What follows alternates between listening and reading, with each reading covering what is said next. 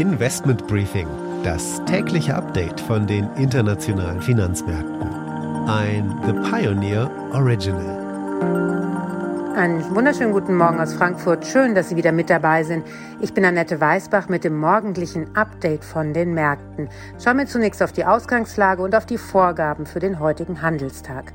Die SPD und aber auch die FDP haben dem Koalitionsvertrag zugestimmt. In Deutschland fehlen also nur noch die Grünen. Hier läuft heute um 13 Uhr die Frist für die Urabstimmung der Parteibasis ab.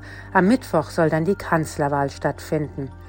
Und in den USA gab es schwache Arbeitsmarktdaten und natürlich erneute Omikron-Sorgen, die könnten weiterhin belasten. An der Nasdaq gab es sogar einen kleinen Ausverkauf. Chinesische Tech-Aktien sind sehr stark unter Druck gekommen, nachdem das chinesische Uber Didi bekannt gegeben hat, in New York zu delisten und anstelle dessen ein IPO in Hongkong zu machen. Das hat natürlich die Unsicherheit für die anderen chinesischen Unternehmen, die in den USA gelistet sind, massiv erhöht. Unter anderem sind solche Werte wie Alibaba stark unter Druck gekommen. Und der chinesische Immobilienkonzern Evergrande, der warnt vor einem Zahlungsausfall von einem Offshore-Bond. Und Bitcoin ist heftig unter Druck geraten, aber auch die meisten anderen Kryptowährungen haben massiv an Wert verloren.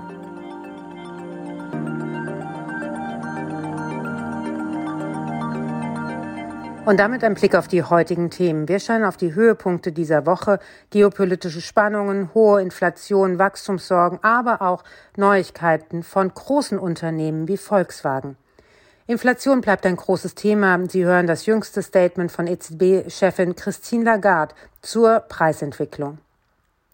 Und ich spreche über die deutsche Tech-Szene mit Dr. Niklas Westphal. Er ist Partner bei der auf Technologie spezialisierten Investmentbank Clipperton.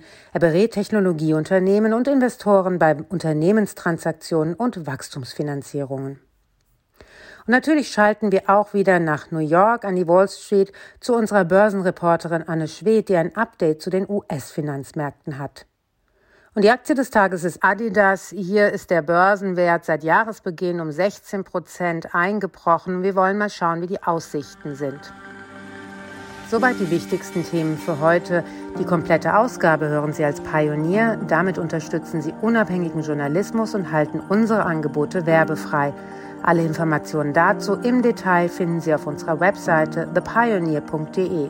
Ich würde mich natürlich freuen, wenn Sie mit an Bord kommen.